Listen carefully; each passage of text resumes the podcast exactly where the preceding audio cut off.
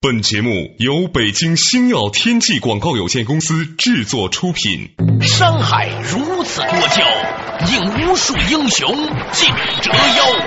数风流人物，还看我是梁东。大家好，我是吴伯凡。两个男人孕育五年，梁东、吴伯凡帮你坐着打通经济生活任督二脉，东吴相对论，好戏马上开场。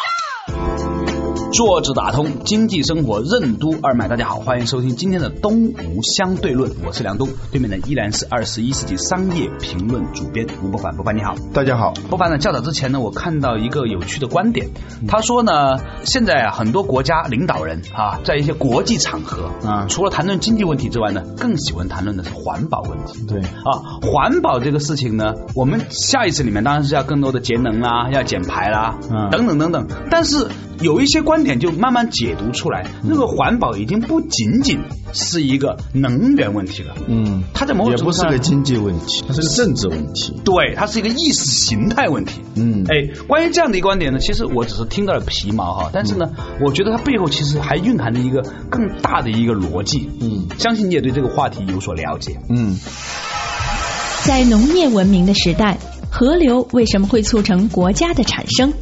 在全球化的今天，环保又为什么会成为国际关系中的主流话语体系？IT 巨头 IBM、Google、英特尔为什么不约而同的进军环保产业？环保在国际关系中扮演了怎样的角色？欢迎收听《东吴相对论》，本期话题：环保与政治。我们好几期节目已经谈到过环保了。对好多内容呢，基本上是带有入门意义上的啊、什么叫碳排放？什么叫碳交易？为什么会有环保？为什么环保这种绿色浪潮越涌越高啊？成为几乎是压倒一切的国际性的主流话语。啊，对各国领导人在一起也没有那么多的意识形态之争了。过去呢，还有一个就经常谈的是贸易壁垒的问题，对是吧？现在呢，更多的呢谈的是气候问题、环境问题。实际上呢，它已经替代了过去的意识形态之争、贸易之争，成为了一种新的意识形态话语和一种新的贸易策略。哎，这个话呢，听下去呢，我就觉得它里面包含了某一些的玄机。对我大致能够捕捉到这个话题里面的意味。嗯不过呢，我还是没有很懂。嗯，今年十二月份在哥本哈根会召开全球的气候大会，对。各国领导人都要去，对。会签署一些公约式的东西，对。啊，可以想见今后这个话题会越来越热，至少会热十到十五年，我、我的感觉，嗯。而且注意到没有，明年的世博会，嗯，又是一次绿色浪潮的一个推波助澜的一个盛会，对，我们现在知道世博的口号叫“城市让生活更美好”，这个翻译啊，我个人觉得是有点问题的。嗯哼呃，它英文叫 “better city, better life” 啊，啊更好的城市，更好的生活。它的意思是说，一个更有效率的、更舒适的，一个在环保价值、经济价值还有生活价值上都达到最优化的城市，会让生活更美好，而不是仅仅说城市让生活更美好。它的重点在更好的城市。实际上，什么叫更好的城市？就是更绿色、更环保，同时又不以降低人的整体福利和舒适性啊、生活质量啊这些为前提的一种更好的城市。Better City, Better Life 是吧？嗯，这散装英语啊啊实际上它是很好的表达了这种环保的理念。对呃，我前不久看到一篇文章，他说这个环保啊是责任所系，商机所在。嗯嗯这倒是看到了问题的本质啊啊首先责任搭台，呃经济上戏。因为绿色吧，它成为了一种必须要遵守的、必须要奉行的一种游戏规则的时候，嗯那么你更懂这个游戏规则的人，你一定会找到更好的机会。不懂这个游戏规则，甚至你去想改变这个规则，那你就已经是没有什么机会。这是很多企业都纷纷的转向环保、转向新能源啊、转向这个绿色啊等等真正的原因。最近以来，我们发现很多 IT 巨头再也不谈什么电子商务啊，再也不谈什么互联网了，统一都在谈什么？谈能源问题。嗯啊我还以，IBM 以为统一在谈康师傅问题。IBM 最近在推出了那个智慧地球。什么叫智慧地球呢？很多朋友一看，还觉得这个广告玩花了，不知道讲什么啊。啊，实际上呢，它是说这个地球啊智能化不够，导致资源的那个巨大的浪费。嗯如果用更智能化的系统来管理这个地球的资源，当然主要是能源，那么这个地球就会变得更聪明，人就能以更少的消耗去实现更大的产出。呃，这就是变成一个更智慧的地球，实际上是更智慧的人类。因为智慧嘛，无非就是用更少的投入获得更高的产回出报。啊、英特尔和 Google 都在推各自的智能电网的计划。过去呢，是一些非 IT 公司啊，在讲这个环保问题，比如说通用电气。啊，还有西门子石油啊啊，对，他们在讲这些。现在呢是不约而同的，这些大的 IT 公司都涌向了这个领域，可以说是大势所趋，所有的企业都要讲这个问题。这就问题就来了，为什么大家不约而同的在讲这个东西？商界、政界，还有一些各种各样的社会组织都在谈这样一个问题。政府难道仅仅是因为他们道德水平提高了吗？显然不是。嗯？或者仅仅是因为有商业机会嘛？我觉得也不仅仅是，对不对？对，按照马克思主义的观点，道德也是有它的经济基础的，它是有背后的经济的缘由的，利益支撑的。道德不可能是一种空洞的啊。对，这种所谓的环保价值，为什么受到这么高的追捧？原因在哪里呢？在哪里呢？你连问题都问完了，我觉得我没有什么可以看的。那原好因没关系，没关系，就照出去啊。那那到底原因是什么呢？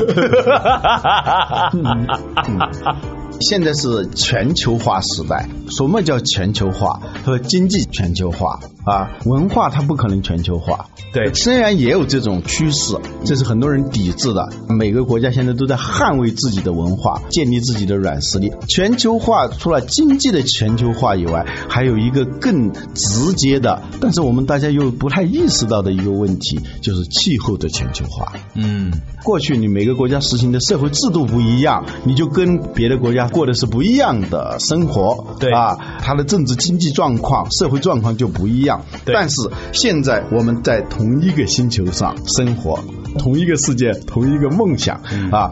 我们所有的东西都可以不一样，但是我们共同面临一个问题，嗯就是气候变化的问题。嗯那这一点呢，大家都能看到了，很直接的啊，北冰洋很多冰都化了，好多北极熊给淹死了。嗯啊，北极熊为什么会淹死呢？它连块稀稀的冰都没有了。对，它游了六十公里都找不到一块冰歇一歇，它就不停的在里头游，最后就是冻饿而死。还有就是每年我们现在都能感觉到的那种气候，确实是很怪。还有一些未来学家这预言的什么什么海平面上升是吧？戈尔讲说这个二零零一年九月十一号，纽约的曼哈顿受到了袭击，将来会不会再受到袭击呢？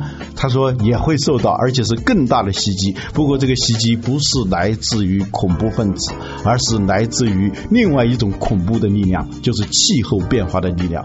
如果一旦气候按现在的这种变化的这种速度的话，那么若干年以后，纽约就会被海水吞没啊！那它不是撞一两栋楼的问题，是把整个城市都摧毁的问题。嗯，种种现象、种种话语，从这个背后，我们可以追溯一下，为什么会同一个地球上大家都要谈这样一个问题？这就涉及到关于文明的起源问题。这话题有点远了。嗯怎么又从未来全球化的环境危机回推到关于文明起源的问题呢？各位听众朋友，我们可以稍事的忍耐一下，听一听老吴怎么又从那个反身求成、嗯追本又溯源。啊，你说到文明，四大文明古国，对啊，四大文明古国最大的特点是什么？都在河边嘛，呃，都是常在因为河边走。是吧 都是因为有一条河 才产生了这个文明。或者两条。啊，对，两河流域是吧？巴比伦文明就是幼发拉底河和底格里斯河，这就产生了巴比伦文明是吧？埃及文明就是尼勒河，嗯，印度文明就是恒河啊啊，中国文明就是黄河。对，这在很早以前呢，历史学家、经济学家做出了解释，为什么会在有河流的地方才会产生大的文明？当然，也有一些很小的文明，它不是在河边的，跟河没关系，它也会或者它它在小河边。嗯，对，它一定要有水，这是一个最直接的原因。但是大的文明，它一定跟一条大河有关系。对，过去呢，有一个经济学家叫吴大坤，他提出叫中华民族实际上是大河民族，就是黄河过去叫大河啊。由于有一条黄河，使得栖息在黄河两岸的很多很多的部落，它不可能独立的生存，因为要解决黄河的问题，不是一两个部落能够解决的，它必须是上下游所有的部落都联合起来来解决这个问题。啊，因为上游他修了这个堤，对他不一定有多大的好处，可能真正受益呢是下游，它上下一定要贯通的。这个时候就必须要有一个高于各个部落的权利，一种组织，让大家一起来治理一条黄河，各干各的时候，大家就一起灭亡。嗯这样呢，就是很多部落呢就联合起来，就必然有一种超越部落的一种权利和组织出现了，这就是国家。一个大的国家就是这样产生的，而且会不会是这个河流不太听话更有可能呢？如果一个很听话的河流，嗯不怎么改道的，它就没有那么多的这种需要联合的这种动机嘛。啊，河流它一定是有害的。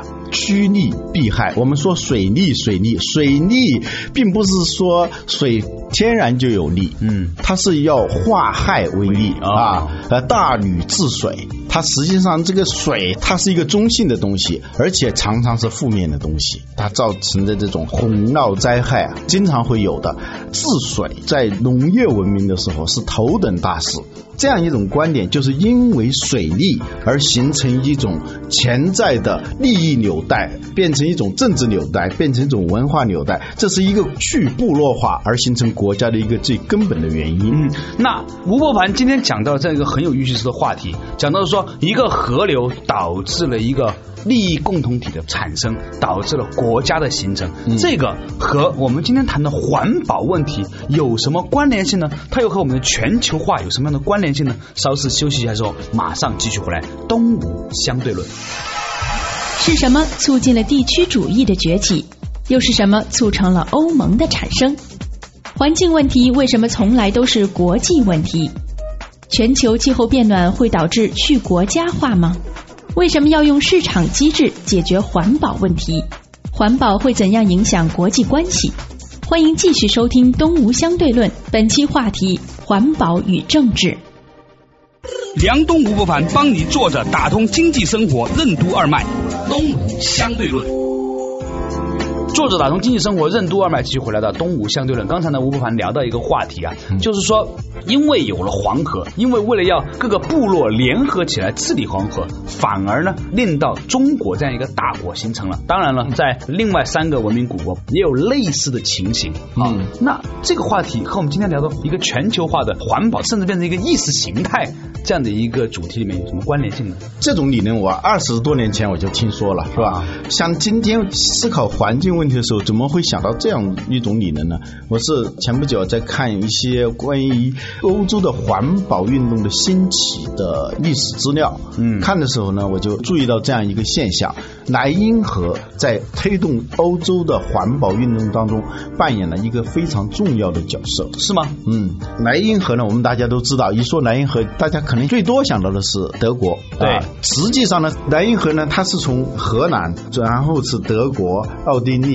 瑞士，它是贯穿这么多国家的。最早呢，欧洲在发展工业的过程当中啊，也造成了非常大的污染。据说是莱茵河有一段时间是很难找到一条鱼的。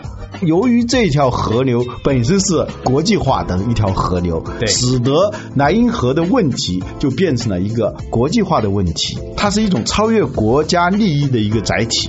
对。这就地区利益，整个莱茵河流域的这个利益，这样呢，他就必须要让所有这些流域的国家坐到一起来，来商谈、来谈判如何来管理莱茵河。对。这样呢，最早呢就形成了一个地区主义的这样一个概念。嗯。什么叫地区主义？地区主义就是超越国家的一种形态，嗯。去国家化。对。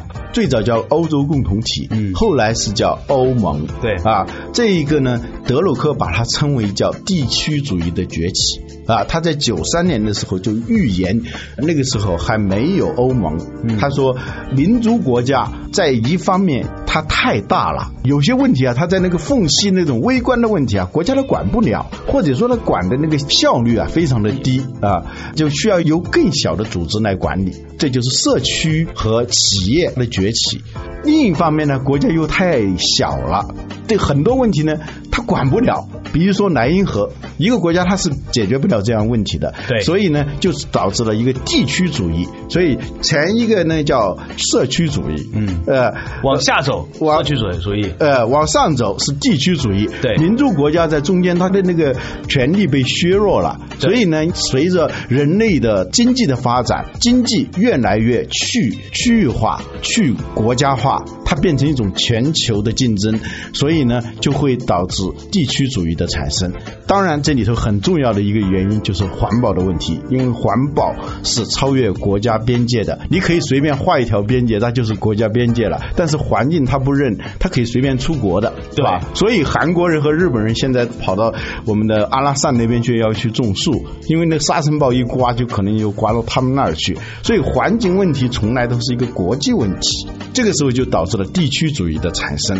这样后来呢，就环境问题，当然还有其他的货币问题、法律问题，很多大家就开始坐下来谈了，所以那个导致了这个欧洲作为一个地区而出现。现在在欧元区呢，国家连最初的一个非常基本的职能，就是发行货币的这个职能，它都没有了，它变成了一个地方行政单位。这个德鲁克说的，国家越来越像一个地方行政单位，因为更大的议题，它是需要有一个超乎国家的一种组织和平台来进行对话和交流，这就是地区主义的产生。嗯，莱茵河呢，它毕竟是个地区问题，但是呢，还有一种东它就不是地区问题了。它涉及的是所有国家的问题，全球的问题。嗯这个东西是什么？就是所谓的全球气候变暖。对，这样呢，就是过去是风马牛不相及啊，《道德经》里头说的说这个呃小国寡民嘛，小国寡民状态，这个国家风都吹不到你那儿去，啊马也跑不到你那儿去，这种国与国之间老死不相往来的这种状况，在全球化时代不存在了，因为我们住在同一个星球上，我们面对的气候是共同的。气候没有国界，这就是在全球化时代为什么气候成为一个重要话题的原因。换句话说，气候替代了我们当初的那个河流，成为一种超越国家的这种话题。河流导致了去部落化，嗯，气候导致了去国家化啊，至少在这个问题上，它是去国家化。所以在全球化时代，气候问题就成了一个意识形态问题，全球意识形态。对吧？这个事情呢，当真正的发生到这个程度的时候呢，可能有一些国家比较迅速的、敏感的捕捉到了这个意思，有一些国家呢稍微慢了一点点。那么可以想象，有一些国家呢就迅速的知道如何利用这样一个话题，在初期的时候就设计某一些的游戏规则，嗯更有利于这个国家的发展。嗯所以呢，我们今天看到大家都在讨论环保问题的时候，其实有点像一群人在玩一个游戏的时候，突然大家有建立了这样的一种文化游戏规则，你要不这样玩的话呢，你就很容易成为了被其他人攻击的对象。嗯，当然了，这里头裁判也很重要，由谁来制定这个规则，由谁来根据这个规则来执法，这是很重要的。为什么我们刚才说气候问题是一个国际问题呢？比如说现在在巴西那些热带雨林地区啊。当地的那个居民啊，他没有什么资源，唯一的资源就是什么森林。对，你在发达国家就说你们不要去砍树了，嗯啊，你不要去打那些野生动物了啊呃，那问题是他们怎么办？这些发达国家他为什么要人来管这个事儿呢？是因为你在亚马逊砍树是直接的影响整个全球的气候的。对所以呢，巴西人民就必须要讨个说法。对，我不砍树，我怎么活？我不砍树是为你做贡献，那么你为我做什么贡献呢？对这就是最早所谓的环保要用一种市场机制来解决的原因。嗯，怎么办呢？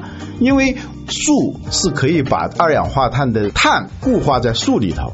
二氧化碳的不断增加是整个全球气候变化的真正的原因所在。由于工业文明把大量的含碳的这些物质拿出来燃烧，石油、煤，造成了大量的二氧化碳，使得地球这床被子越来越厚。工业文明开始之前是二百八十 ppm，两百年之后的今天，呃是三百八十 ppm，而地球能够接受的二氧化碳的最高的这个含量是四百五十 ppm。按人类现在的这种碳排放的这个速度的话，只要五十年时间就会超过这个警戒线。就是我们收音机旁边的大多数朋友有机会看到，呃，我想起来真可怕啊！啊您有机会看到世界末日，就如果按照这样去走下去的话，就这样嘛。呃，我们看过那个电影《后天》，对吧？海平面上升五十米，那是一个什么样的状况不？用上升五十米，上升五米，上升五米，广州是有很大一部分地区就已经是水里面了，呃上海市也是嘛，呃，啊深圳市就不用说了，对对对对啊，啊天津市就是说，那美国的纽约，因为人类最发达的城市都是在海海边。边或者离海不远啊海景房嘛。啊，这就意味着人类的大部分的财富将会消失。嗯。最重要的是，人类的生存空间会越来越少。对。还有一个很要命的东西，地球的气温如果上升五度的话，它会导致一些微生物、一些病毒的突变。如果这样的话呢，那些千奇百怪的那些病毒出来的话，对人类是一个非常大的灾难。说到这里，听众朋友可能已经意识到，这的确是人类面对的一个非常大的危机。在冷战之前是核危机。我们上大学的时候，经常听说有一个名词叫核冬天理论。对，核冬天呢，就是说一旦地球上爆发核战争的话，没有赢家，因为地球上的所有这些核弹一旦爆炸的话，将会造成三十公里厚的尘埃。嗯。这个尘埃遮天蔽日，使地球陷入完全的黑暗，整个地球陷入冬天，就没法长东西了，阳光雨露没有了，人类在饥寒交迫之后集体的死去，这就是所谓的核冬天里呢。那个时候呢，它是由于人为的原因，由于想象当中的核战争导致的一种气候变化。对现在冷战结束了，可能人类现在面对呃人类热战呃人类的现在变成热战了，对 对。就是由于这个气候变暖而导致的问题。对，冷战时期关心的是核导致的气候变化。嗯，那么现在呢，冷战结束之后呢，是另外一种东西，就是二氧化碳导致的这种气候变化。对，那说到这个事情呢，其实啊，根据中国的天人合一理论，嗯恰好呢，梁某人最近呢学习到了一些这个中医的东西，我可以和大家分享一下，嗯这个全球变暖和中医一个很重要的一个学术流派之间的关系。哦，你说说。啊，这个在中医里面呢，有一派学问呐、叫扶阳派。嗯。这派扶阳派的观点是什么呢？嗯。他们认为很多人之所以脸上啊就上火啊有暗疮啊，嗯。并不是真的是热，嗯。而是因为阳气上浮，先天的元阳被过度开采，嗯浮在表面。这个元阳是什么？就是所谓的肾经。嗯所以呢，扶阳派的它的核心的策略就是治病的策略呢，就是叫潜龙勿用，如何把你浮在脸上的、身上的、外表的种种的热能呢往下沉，沉回这个肾经里面去。于是呢，你下面也就热了啊，脸上呢也就光滑了。嗯失眠其实也是因为阳气上浮，晚上应该是收回来的时候呢，它没有收回来，浮到了头上，所以那个阳气呢，就是那个气血总是充盈在脑子里面，所以你就老是想各种事情，所以睡不着觉。嗯，那么这个东西跟地球变暖什么关系呢？某种程度上来说，石油就是地球身体的肾经，是为先天之本。嗯它是什么呢？称之为叫水中之火。嗯黑的、冷的，嗯但是呢，它是可以产生热能的。嗯它点燃了之后呢，它就会浮在地球外面。嗯，所以呢就开始上火了。啊，上火了之后呢，它肾经就会虚弱，就是说它地球这个球体本身呢、就会很多问题。那么地震呐、火山爆发就会越来越多，就有如一个人的身体，当他的这个肾经被提到表面上的时候，过度开采的时候，他自己容易感冒发烧一样。嗯就是说那些熬夜的人特别容易感冒，特别容易发烧的原因，也就他自己的抵抗力就变差。你会发现说，那一些脸上长暗疮的人有一个特点，嗯小腹都比较凉。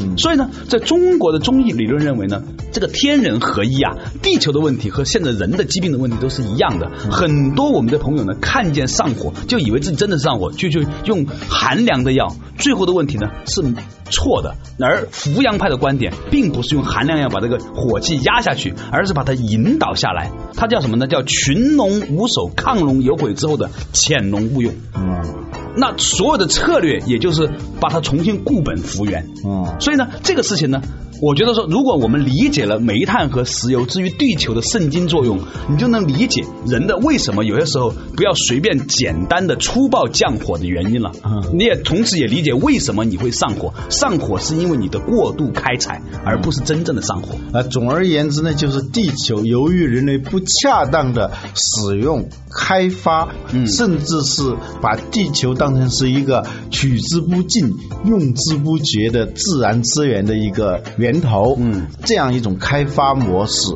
导致了人类的今天的这样一种危机。有一本写环保的书，它的书名就叫《地球病了》。哦，看来这个天人合一真的是有价值的。好了，感谢大家收听今天的东吴相对论，下一期我们同一时间再见，谢谢老吴。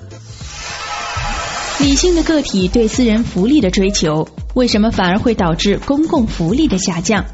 每一个局部的正确，为什么组合在一起会形成整体的谬误？那些看似不开窍、不合群的人，为什么最后居然会卓有成效？而一贯正确的索尼公司，又为什么会陷入困境？明天同一时间，欢迎继续收听《东吴相对论》，合成谬误的陷阱。